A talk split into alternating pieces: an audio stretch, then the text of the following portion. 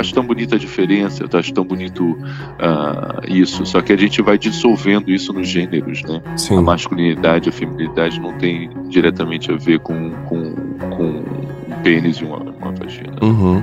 Masculinidade, ela num país machista como o Brasil, é um tema confundido. Né? Então tem todos esses conceitos de masculinidade, de, que se mistura com machismo, que se mistura com o conceito de macho, que se mistura com o conceito de, de homem.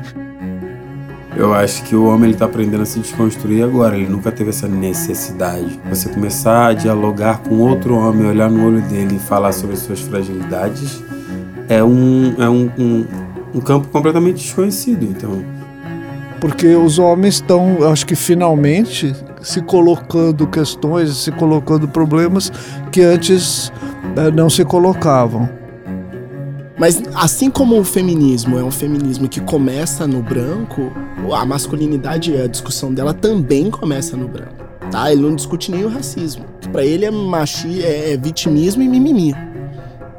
Tudo que desorienta nos orienta profundamente.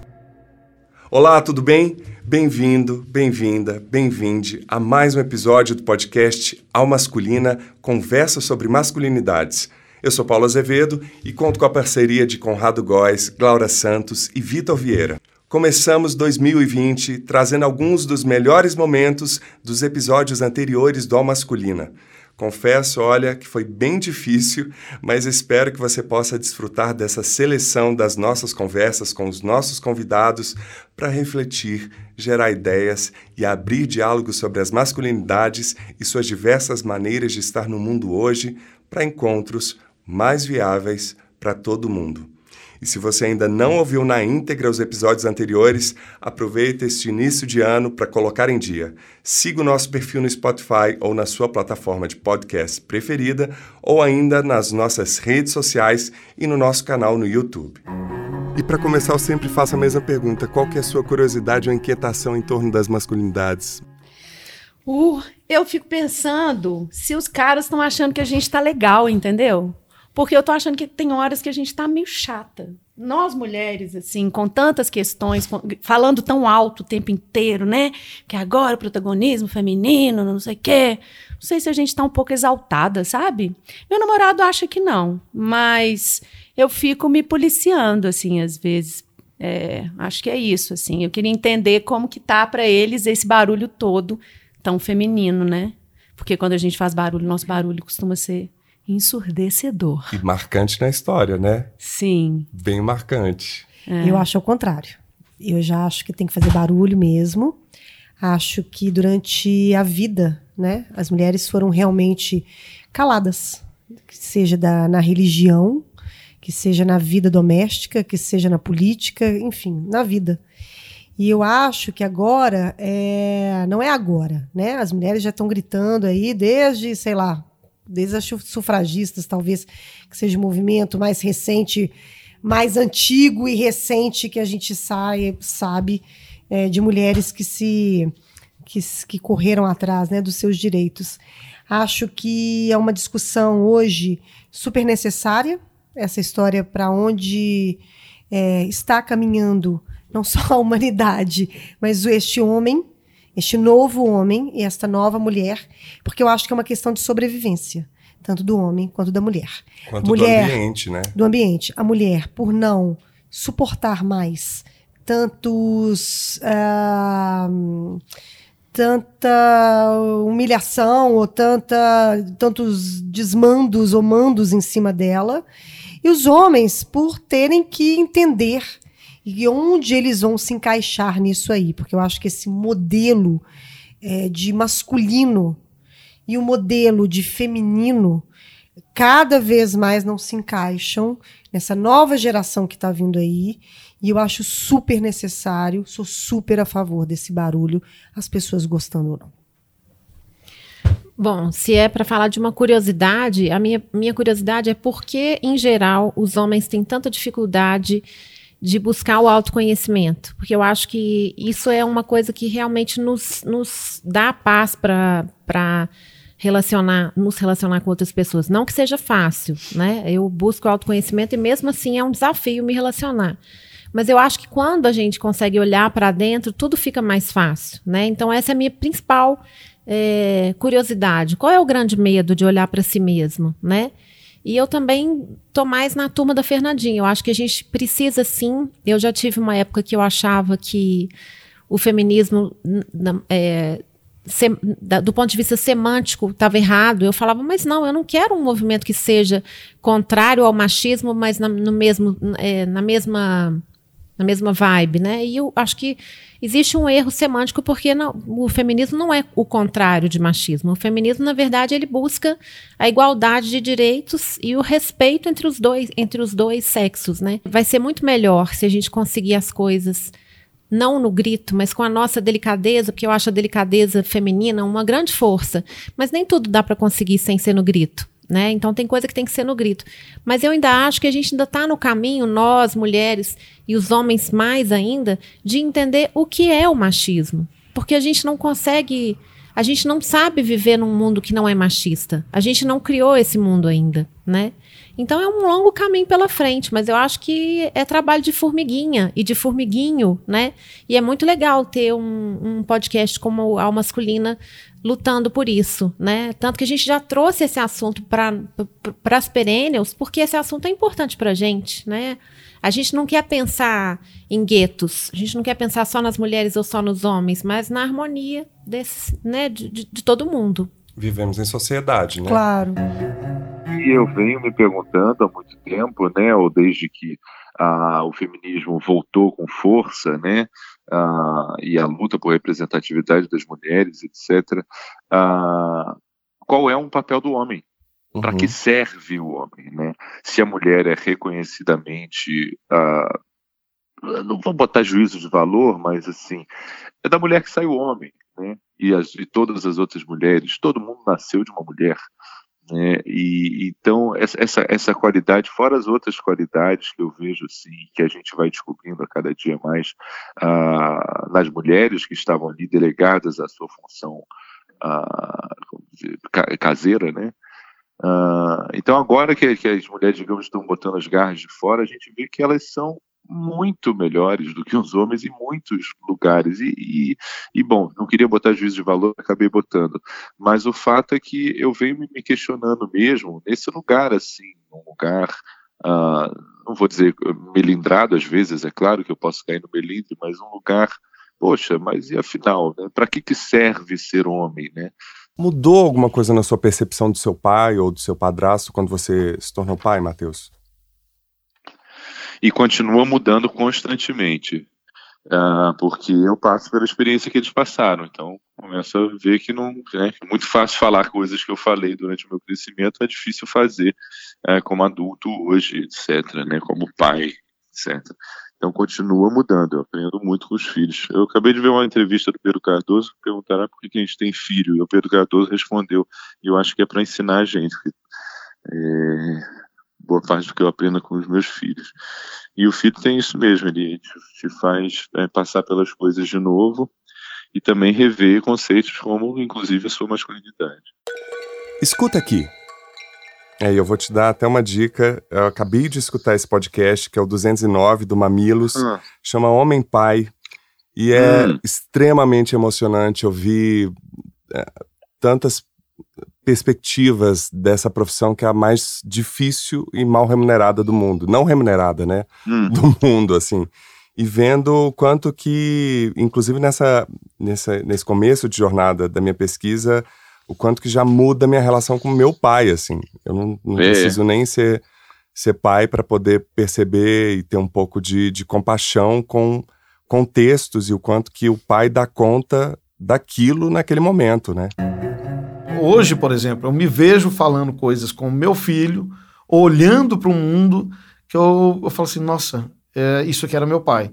Né? Ele morreu, morreu aos 42 anos, ele tinha uma barba branca como a minha, é, ele ficou grisalho muito cedo. Que grisalho? Ele tinha o cabelo totalmente branco, era super bonito, cabelo liso, branco, uma barba. Ele fez uma promessa que ele só ia tirar a barba depois que ele pagasse o último centavo do que ele devia do tratamento da doença da minha mãe. E ele, eu acho que deveu custou apagar, pelo menos dois anos da barba quase no, no, no umbigo. E de repente, quando é, eu, na maturidade, um dia a barba cresceu e essa barba foi ficando branca, um dia eu olhei no espelho e eu vi. Uh, e eu disse assim: nossa, pro resto da vida essa barba branca vai ficar em mim. Porque é uma forma de levar meu pai. É uma forma de levar essa, essa coisa de onde que vem o masculino que existe em mim, é o masculino herdado por eles, sem dúvida alguma. E a gente traz tão, tantas coisas dos pais, né, que a gente Sim. nem imagina, vai descobrindo com o tempo, né? Não, e tem coisas que você não precisou ter visto ou ter vivido. Né? Tem uma coisa que ele é genético, ele tem uma coisa que, que, uma coisa que é impressionante, né? do olhar, um olhar para o mundo. Então, hoje, mais do que nunca, eu, eu me vejo no meu pai, sem dúvida alguma. Você acha que fazer o guarda-roupa do homem mais restrito ou vestir homem é uma coisa limitada para alguém que pensa moda como você? Onde que está esse nó no vestir o homem? Não, eu acho que o vestir o homem, o pouco que você faz, você já faz muito, né? Então tem muito para poder se, é, se libertar. Né? O homem ele está num momento meio que perdido, assim, com, com a, a, a uma força e uma um protagonismo feminino né, que está acontecendo no mundo. Uh, e esse homem ele está meio que andando em círculos, ele não está sabendo para que lado que ele vai. Porque ao mesmo tempo que essa mulher ela tem esse protagonismo, ela cobra dele o homem antigo, entendeu? Senão a gente não, por exemplo, a gente veria num país machista como o Brasil, né? Sei lá, só homem que educa. Não, não é assim. Né? Não é isso que acontece.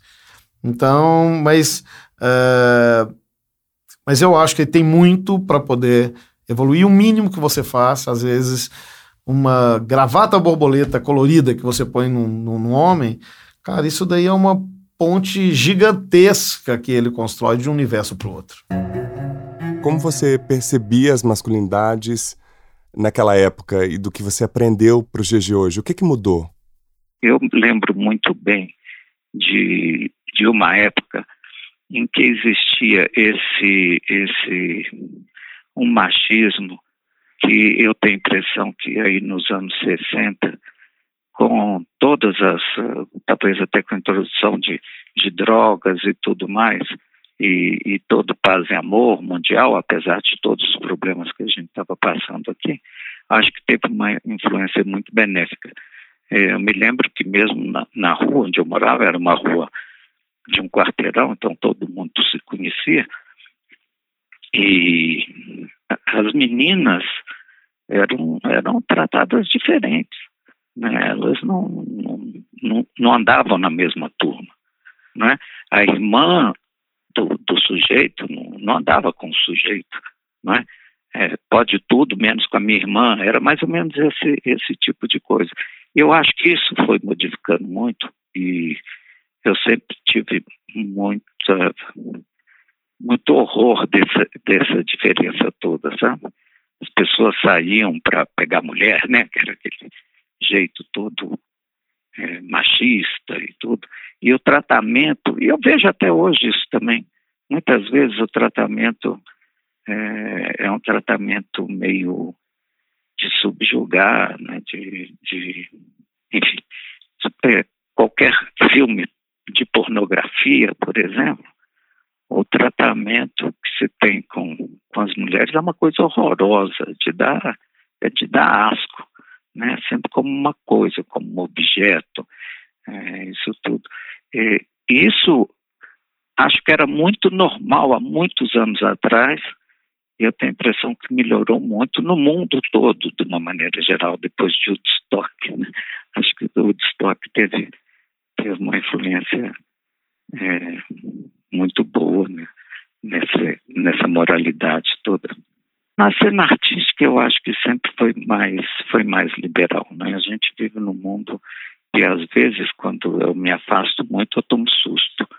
Né? Tomo susto que ainda existe essas turmas, né? Eu comecei a frequentar uma hípica e levava meus filhos para montar a cavalo, essa coisa toda. E, e conheci essa turma. E fiquei chapado que era sempre mesa de homens e mesa de mulheres. Não existia essa, essa de, de se misturar, né? o casal, a mulher ia para a mesa da, das mulheres e os homens se juntavam ali para tomar cerveja. E, enfim, e eram assuntos diferentes, mas uh, isso eu vi em outras em outros lugares também. Isso eu fiquei muito chapado, porque há 40 e, sei lá, 44 anos é o Grupo Corpo. Eu vivo um pouco nesse universo que é completamente diferente, né? E, às vezes ainda me assusta esse tipo de, de separação. É, de onde veio isso, né? E Paulo, por que ainda hoje existe esse preconceito tão arraigado de que homem não dança, homem não rebola, dança é coisa de menina? A pergunta talvez seja por que, que o gestual, o movimento, é tão associado no homem a uma ideia de ser mais efeminado, frágil? É, se existe tanto rigor, força e disciplina, por exemplo, no balé clássico? É, é verdade que existe.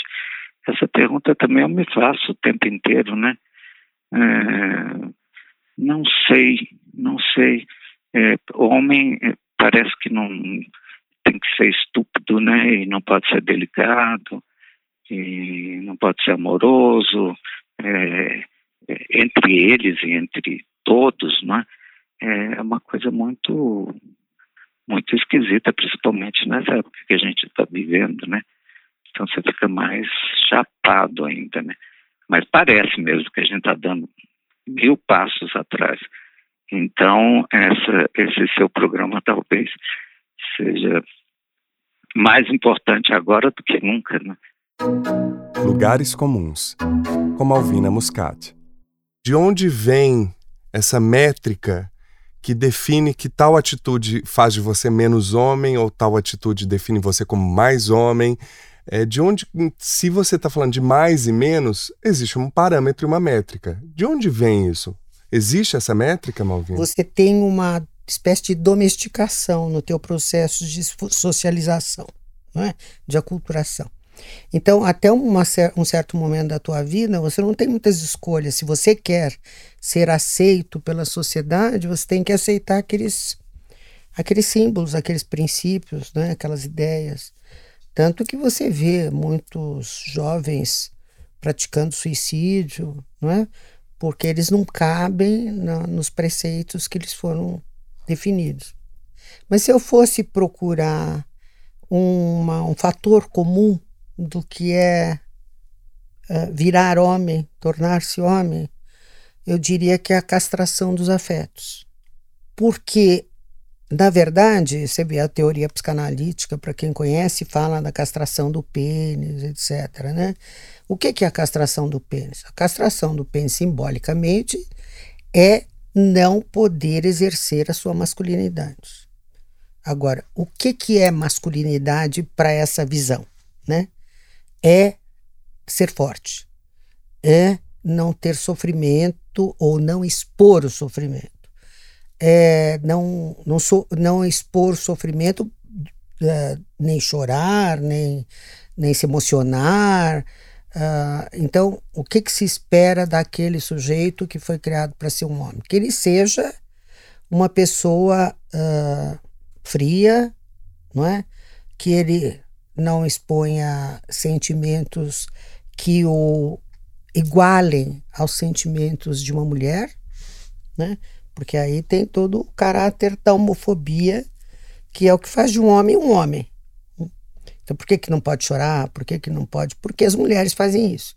Então, a identidade masculina é uma identidade muito frágil, porque ela é construída em cima de uma mentira ela é construída em cima de uma ideia de que o homem não sofre, o homem é forte, ele sabe como resolver os problemas dele, ele sabe como defender a família dele. Quer dizer, tá bom, acho que quando começou a humanidade, o homem saía e caçava e ele tinha que usar os músculos, etc., e ser forte mesmo, porque a mulher estava parindo e tendo cuidar da, que cuidar da cria, né? Mas espera aí, né? O fato dessa de você ter músculos ou uma capacidade corporal com, com mais força não, não quer dizer que você não tenha o direito de ter sofrimento nenhum. Então, o que você vê hoje, aliás, não é hoje, é que hoje as pesquisas estão voltadas para isso. que os homens são os que ficam mais doentes, morrem mais cedo, se suicidam mais, se deprimem mais. Justamente porque um menino, se ele estiver sofrendo e tiver vontade de chorar, ele vai ser muito mal visto pela própria família. Não é? e principalmente pelo pai que vai se sentir envergonhado, mas as próprias mães, viu?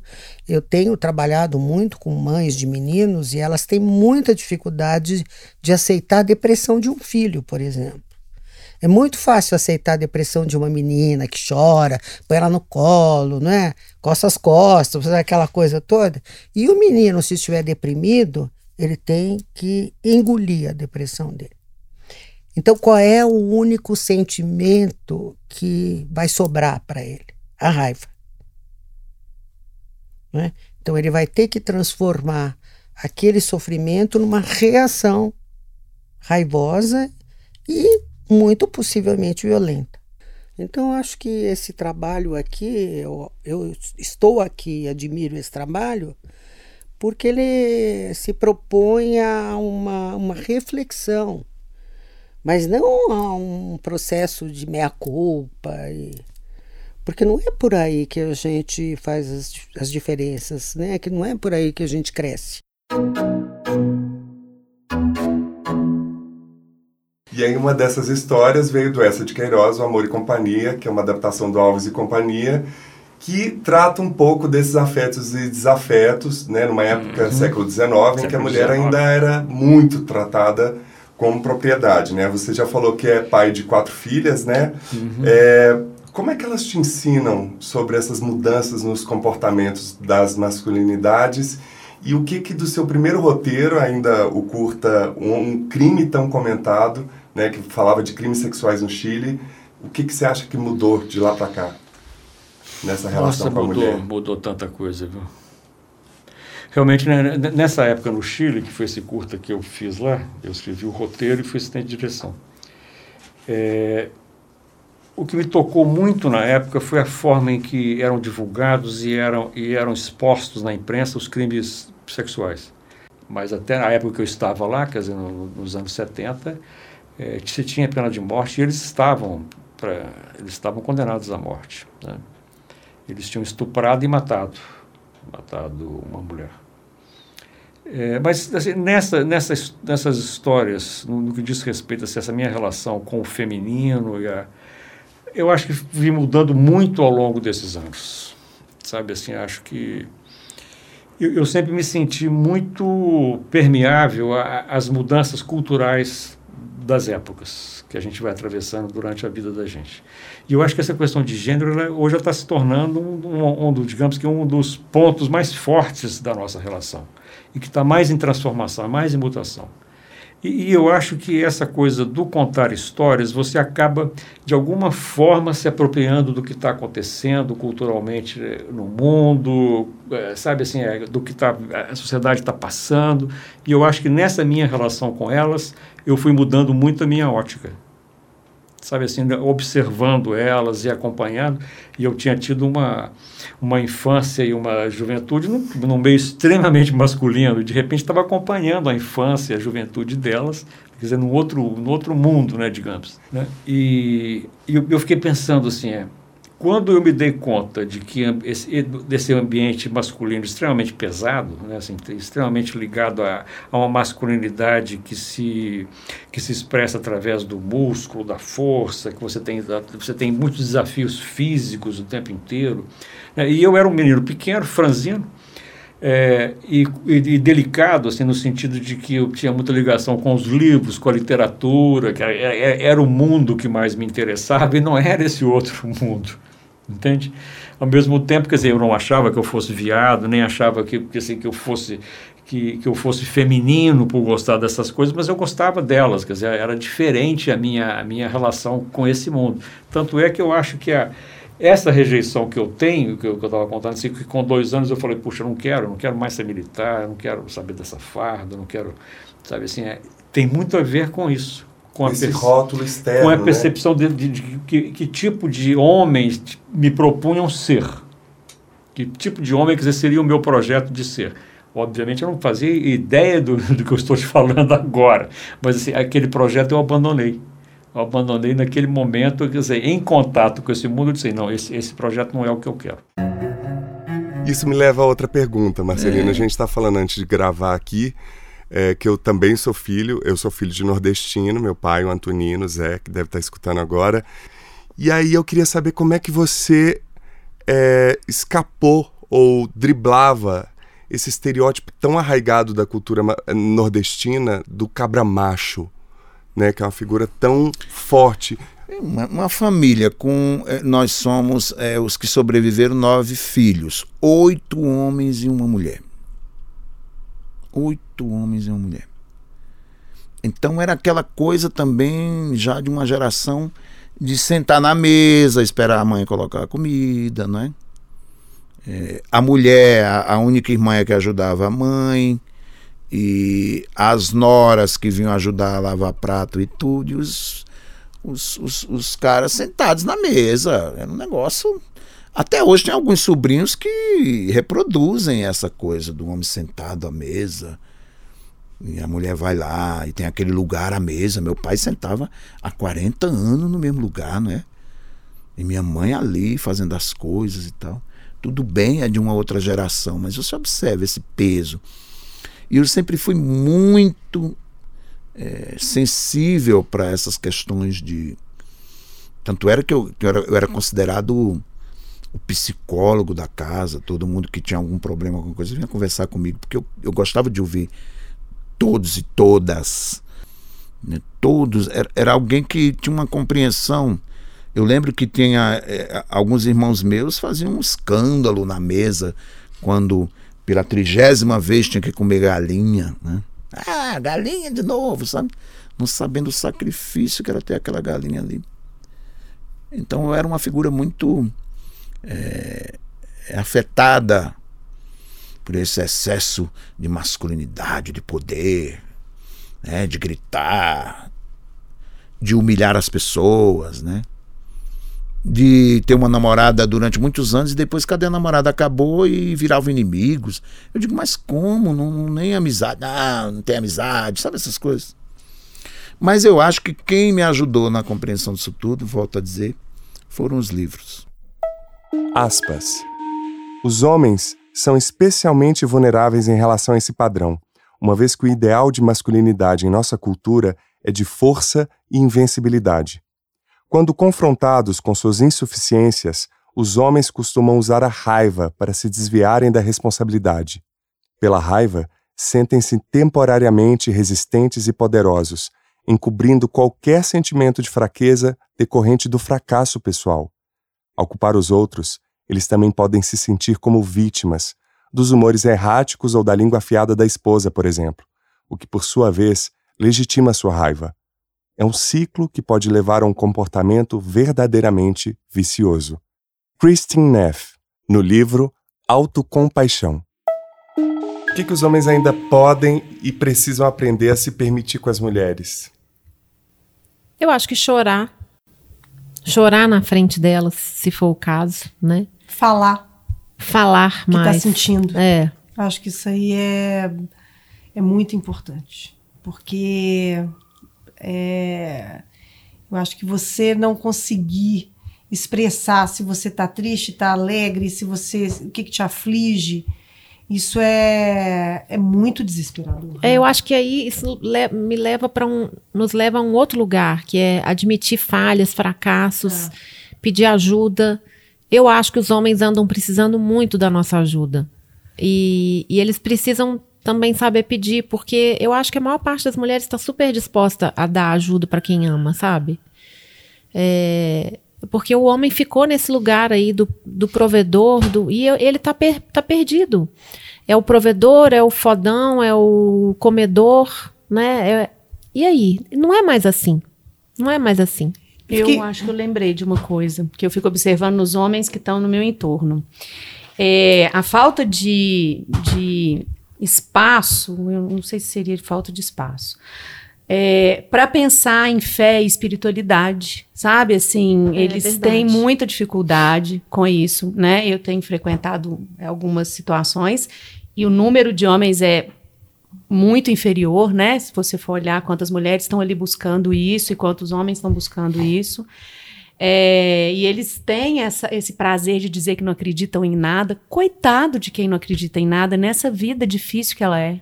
É, sabe? Verdade. Eu tenho pena de quem não acredita em nada. Isso está intimamente relacionado ao autoconhecimento. Acho que as duas coisas andam juntas, assim. São os mesmos caras que procuram menos a, essa evolução espiritual, são aqueles que também procuram menos, né, uma terapia ou se conhecer, ou, sabe?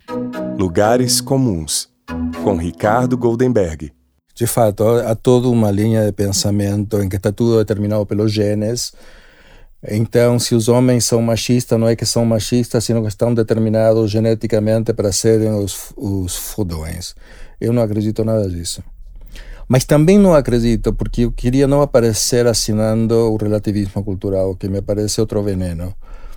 Não acredito nem, nem eh, Obviamente que existe uma, uma base eh, biológica, não estou dizendo que não há, mas não acredito nem na determinação genética, nem tampouco numa determinação cultural que pode ser alterada a, a bel, ao bel piacere de qualquer um. Ou seja, nenhuma coisa nem a outra. Esse é que é o problema. Por exemplo, a violência a crescente violência masculina num, num momento em que eh, a ação feminista está produzindo efeitos na cultura sensíveis e aparentemente o efeito paradoxal é, é que os homens estão cada vez mais agressivos o que a violência contra a doméstica contra as mulheres aumenta, etc.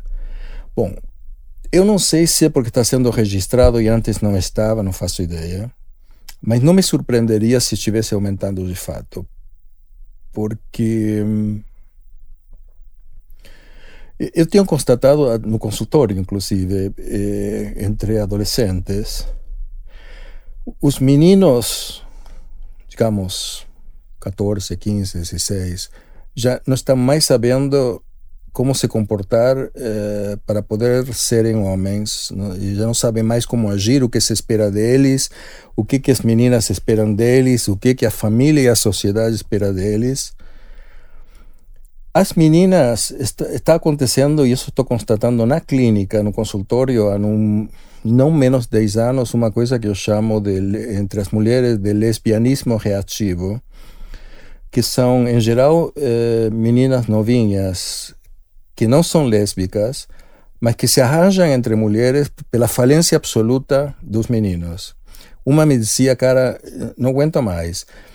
Ou ficam violentos, ou brocham, ou não sabem o que fazer. Bom, chega, aí se namoram e fica entre meninas, mas por absoluta, por isso chamo lesbianismo reativo, é reativo à falência masculina. E a falência masculina vem de que está sendo tão, estão sendo tão atacadas todas essas identidades constituídas historicamente do que era ser homem ou que era não ser homem, que o pessoal já está como, como se diz em Buenos Aires, como turco na névoa. Turco na? Na névoa. Na névoa. ou seja, sem saber para onde ir. Esse seria uma espécie de ataque contra as identidades. Bom, isso provoca muitíssima agressividade. Quanto mais contestado seja eh, o lugar que, a, a, que os homens acreditavam estar garantido, mais violentos ficam eh, por, por reação, etc. Isso, isso acaba sendo um círculo vicioso, na minha opinião. Né? Você falou uma vez para a revista Cláudia que, não, que você não acha que existe essencialmente homem e mulher. Como é que você percebe esse momento político do país e do mundo de extremo recrudescimento e, paradoxalmente, um espaço inevitável de abertura para a discussão das identidades de gênero que ultrapassam o binarismo do que é um homem e o que é uma mulher? Eh, pois é, você está uh, eh, apontando para uma, um, uma contradição, né? São, são duas coisas que se, que se debatem aí. Por um lado, o movimento LGBT está colocando que gênero é, é um conceito que precisa ser discutido uh, à luz de conquistas sociais que são muito claras e que vem acontecendo, que têm sido reconhecidas pelo Supremo, tem, tem avanços sociais uh, que independem do grau de conservadorismo do Congresso, por exemplo. Mas, ao mesmo tempo, nós temos um governo que é. Putz, eu não sei nem que, que adjetivo, acho que eu já gastei todos os adjetivos. É, é, é troglodita.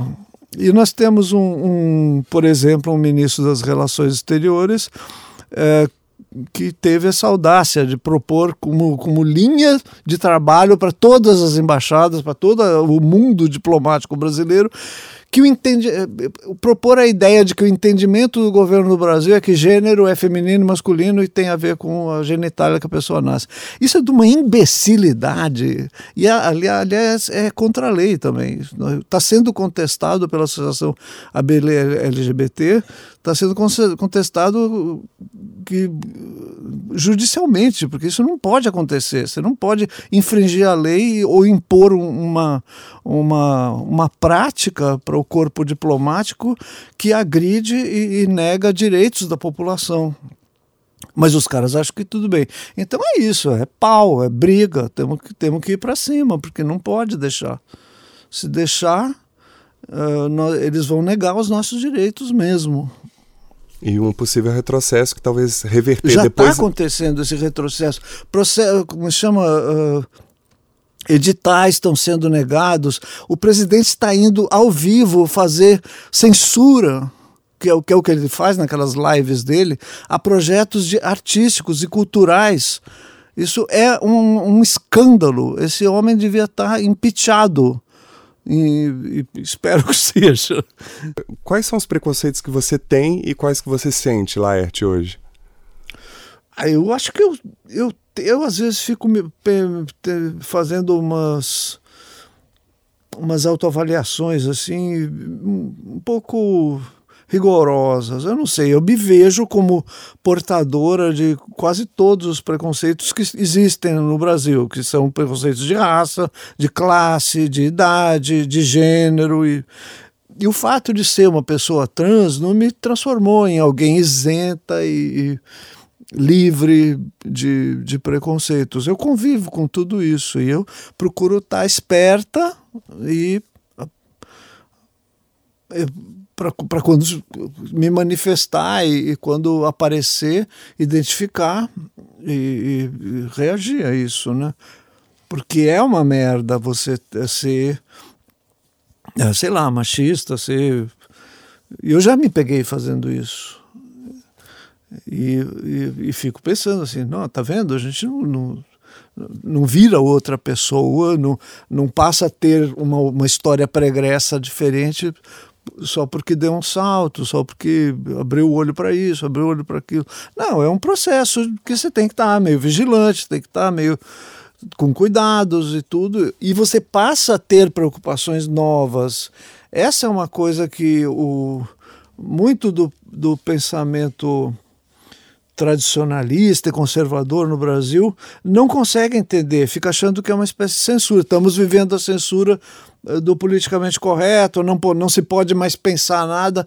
Não é que não se pode pensar, você não pode pensar da maneira despreocupada e irresponsável que você pensava. Isso não pode mesmo. Por quê? Porque é assim, ué. Negro não vai voltar para a senzala. que a Pete falou? Negro não vai voltar para a senzala, mulher não vai voltar para a cozinha e viado não vai voltar para o armário. Então, sabe, é isso. Entenda que as coisas mudaram, né? Você estava falando do Nando e ele tem uma outra frase que eu achei super boa, que ele fala que o homem negro tem que fazer mil vezes mais que um branco para ser bem sucedido. Você já passou por essa situação? Eu passo diariamente, né? É, o Mano Brown fala, falava isso, a gente tem que ser duas vezes melhor. Eu já tomei uma surra, uma surra, porque eu fiz uma homenagem pro meu pai.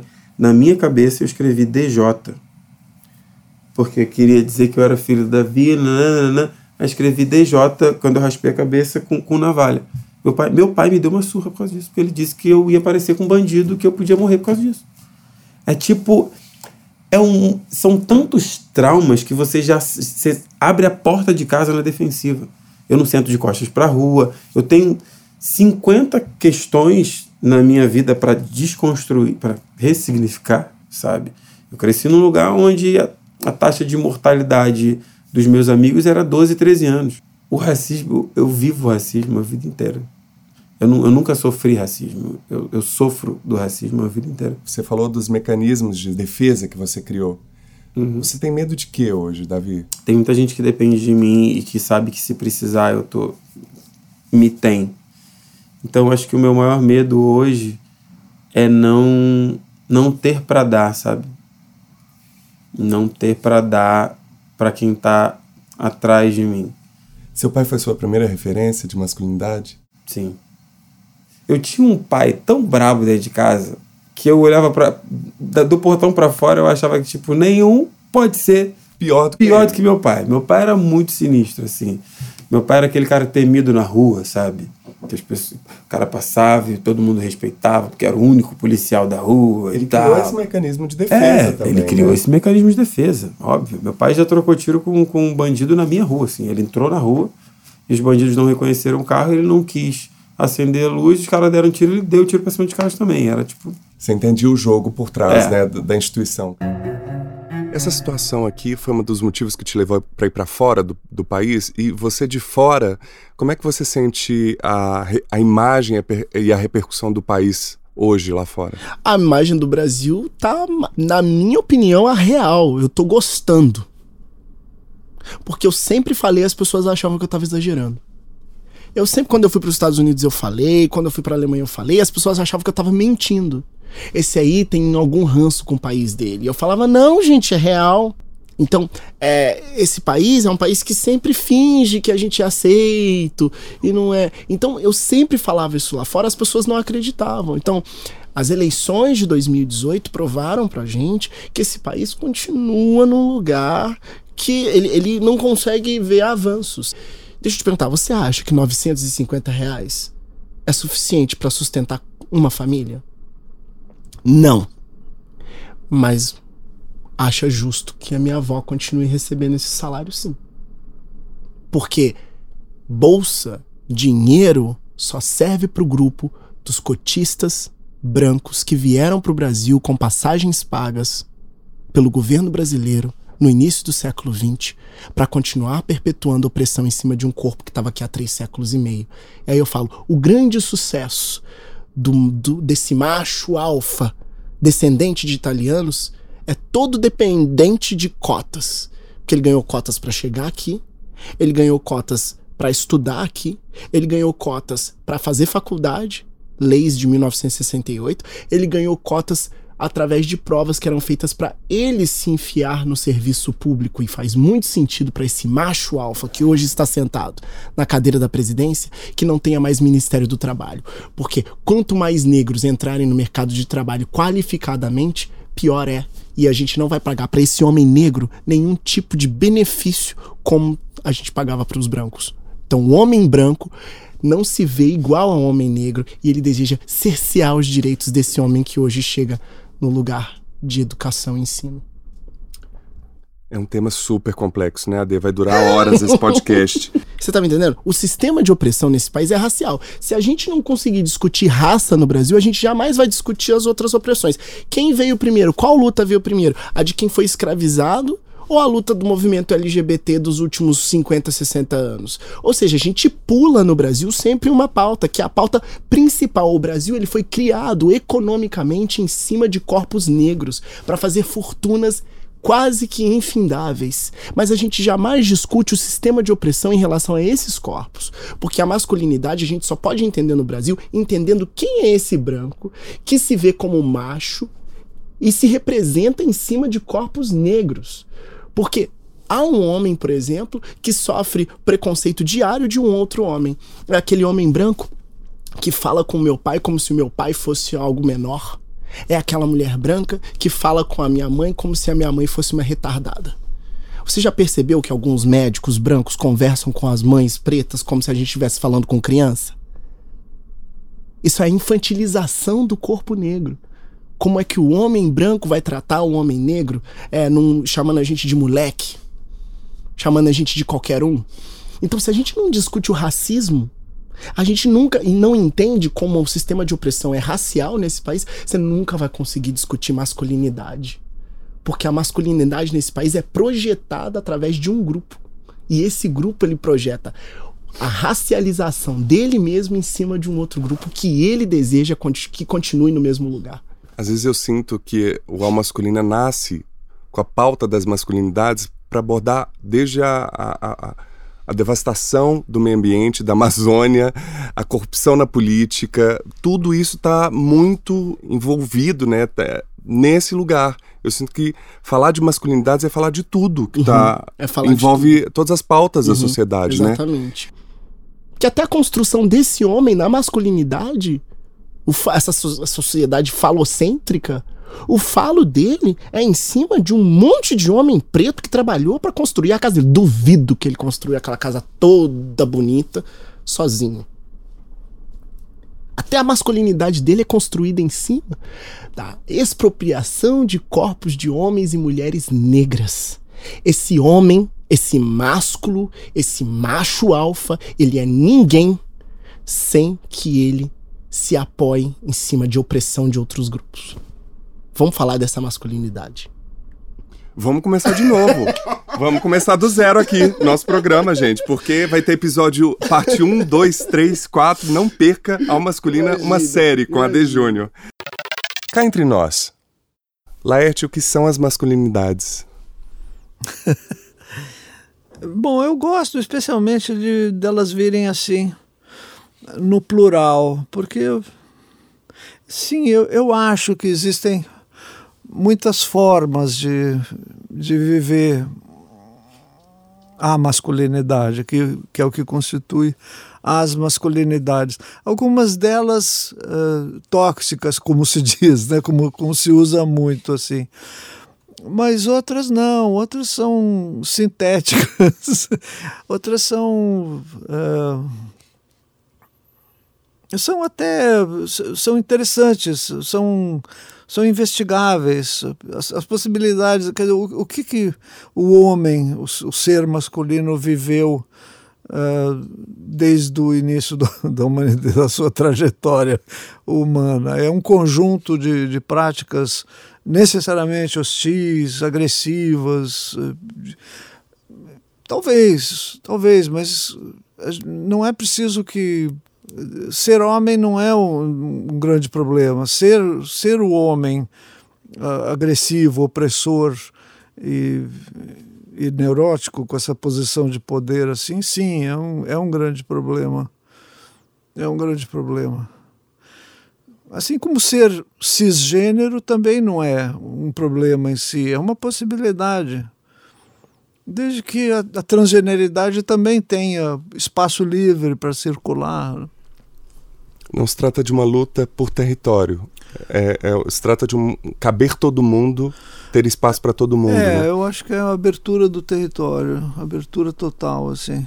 As masculinidades por Adair Júnior são a construção de corpos em uma sociedade que está sempre em movimento e que se constituem de vários fatores que vão da raça ao status social a condição econômica do indivíduo e como ela se projeta em cima do outro. A minha masculinidade pode ser opressora também se eu for como gay alguém que repete a masculinidade tóxica, mas pode ser também benéfica se eu começar a refletir que eu, como gay, também preciso me atualizar e me corrigir o tempo todo para não repetir erros que foram cometidos em relação ao meu corpo. Então eu preciso fazer uma reflexão muito profunda sobre o que são as masculinidades dos outros e a minha. E juntos, através de uma discussão, eu vou conseguir entender de forma bem coerente para onde a gente está indo nessa caminhada toda. Nunca acho, parei para pensar nisso, até te ouvir. Eu acho que essa masculinidade está sendo construída ou desconstruída. Porque, gente, é, é, é, difícil, porque você tem masculinidade de tantas formas. É. Porque você pega um, a, a, o que, que é masculino. Porque você tem o gay que é masculino, você tem o, o, o, sensível que é masculino, você tem o machão que é masculino, e que às vezes nem sempre é masculino. Mas assim, eu acho que o, que o masculino, como a gente conhece, ele está sendo desconstruído. Masculinidade talvez seja aquilo que só o homem tem?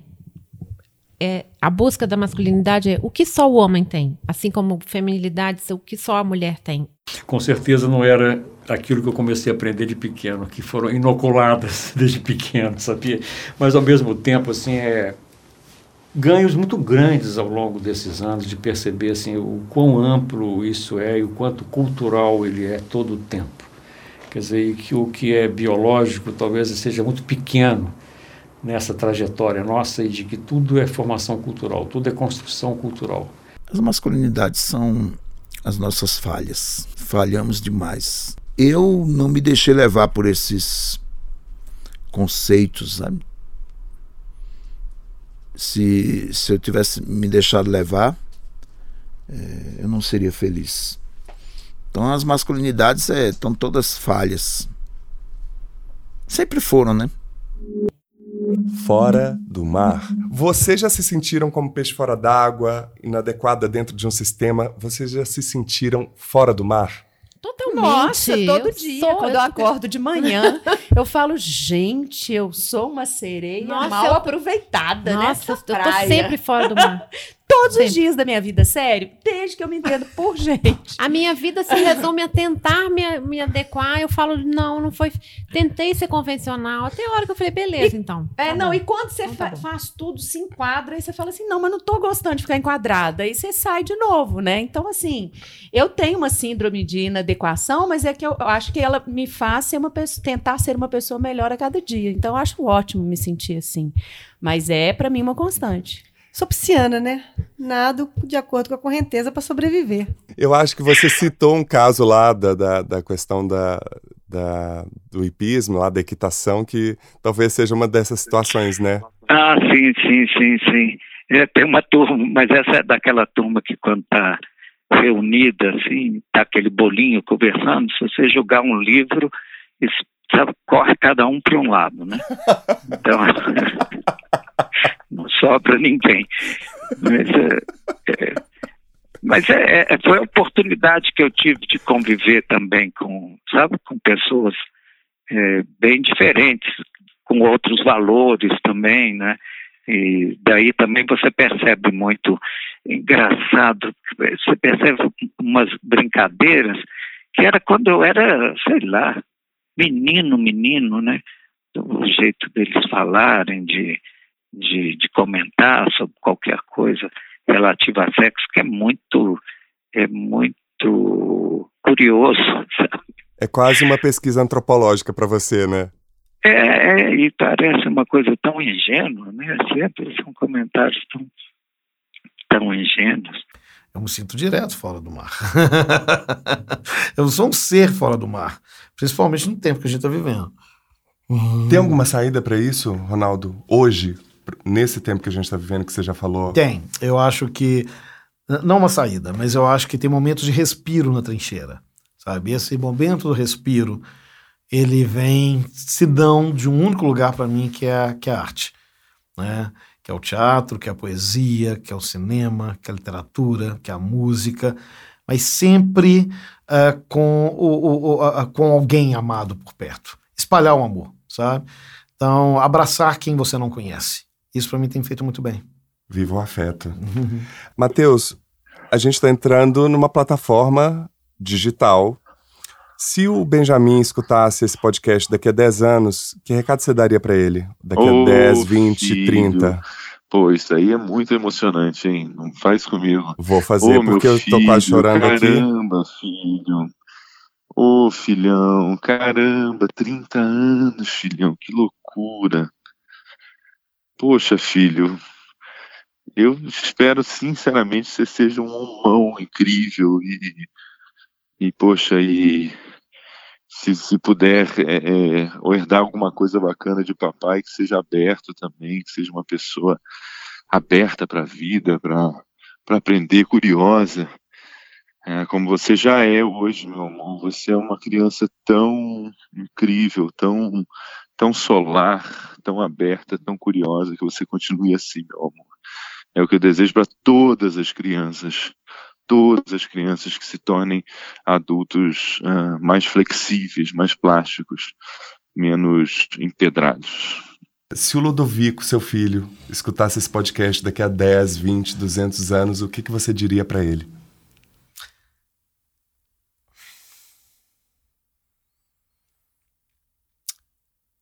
Eu diria o seguinte: Ludovico, só o tempo para a gente entender as humanidades do outro com os defeitos e qualidades. E espero que você tenha entendido aqui. Pelo seu pai, você entendeu. Então, escuta uhum. bastante esse podcast que você vai ouvir um uhum. testemunho lindo de muito afeto. Você é cheio de pegadinha, hein? O que, que eu diria? Daqui a 200 anos, você já pensou? Pois é, eu, eu acho que o que acontece é que eu, sinceramente, mesmo, eu acho que eu não tenho absolutamente nada para dizer, sabe? Só se me perguntar muito, mas é a respeito de uma coisa muito específica, sabe, Paulo? Eu não, eu não tenho frases formadas, eu não tenho um pensamento claro. Eu acho que eu sou uma pessoa um pouco difusa. Eu acho que você é mais claro do que você imagina, Paulo. E posso te dizer, da própria forma como você se coloca, já revela muito do homem é, sensível, elegante, atencioso e super profissional e artista que você é. Você que é muito gentil. Não, é uma, uma honra, mesmo. Daqui a 50 anos, o mundo vai cobrar de todos uma posição sobre esse momento histórico que o Brasil está vivendo, sobre as discussões, sobre o avanço dos direitos civis dos homens e mulheres negras nesse país que vai atravessar da, do feminismo à masculinidade. Há vários assuntos. E se a gente não começar a se atentar para essa discussão que atinge mais de 50% da população brasileira, a gente vai perder um trem feio. A gente é mineiro, né? Mineiro. A gente vai perder um trem feio e vai ficar para trás. E aí no futuro vão perguntar: vovô, vovó, titio, titia, onde você estava naquele momento? E é esse o objetivo final. De que lado que nós estivemos, porque a pergunta vai ser sempre essa no final da vida. Se a gente esteve no lado que promoveu o avanço, a discussão, que se abriu para entender, ou se a gente continuou perpetuando o racismo, a masculinidade tóxica e tantas outras coisas que a gente queria que não existisse mais. Eu gostaria de deixar registrado o meu profundo amor pela palavra e dizer que fiz o possível. Fui até o limite do possível para fazer o que eu faço. Fiz o possível. Com todas as falhas, é, fiz o possível. Façam sempre o possível. Não é o impossível, não. O possível é abstrato. Façam o possível. Usem protetor solar. All We Need Is Love. Acho que é a mais verdadeira de todas. É, eu acho que tudo que você tem, né, o que você precisa está dentro de você. Eu diria que para a gente estar tá sempre com os olhos e o coração muito abertos, sabe assim, é. tanto no, no sentido do, daquilo que a gente aprende, como no sentido daquilo que a gente sente, de ser muito fiel a isso, sabe? Eu busco estar muito ligado ao meu tempo, sempre. Acho que o meu tempo sempre é o de agora. Né? E estar tá aberto a ele, eu acho que nos enriquece muito todo o tempo. Eu acho que o que eu diria para elas é isso: estejam sempre abertos, sabe, com o coração aberto para aprender coisas novas, para sentir coisas novas. Não se fechem, não se engessem, não se enrijeçam. É para isso que existe esse espaço aqui para encontros e conversas como essas. Que bom. Obrigado, Paulo. Vida longa ao programa. Obrigado, querido. Obrigado, parabéns pelo seu obrigado trabalho. Você, obrigado ao nosso querido amigo que está ali nos filmando é, e fotografando. E até breve. Sucesso. Até breve. Foi uma conversa super incrível. Obrigado. Ade, brigadíssimo mesmo. Obrigado você. Grande prazer. Nossa, Você muito obrigado. Muito rápido. Prazer te receber aqui. Parabéns pelo projeto. Adorei. Obrigadíssimo. Pô, obrigado, obrigado. Eu tô num momento de transformação, então posso ter falado um monte de coisa boa e um monte de coisa ruim também. Mas é porque a gente vai vomitando tudo que vem na cabeça, assim, sabe? Sem e é bom, sabe? E é Nossa bom. Não, não, não, não, não, não, não, não é julgamento, não. Na verdade, é isso tudo para dizer que é bom.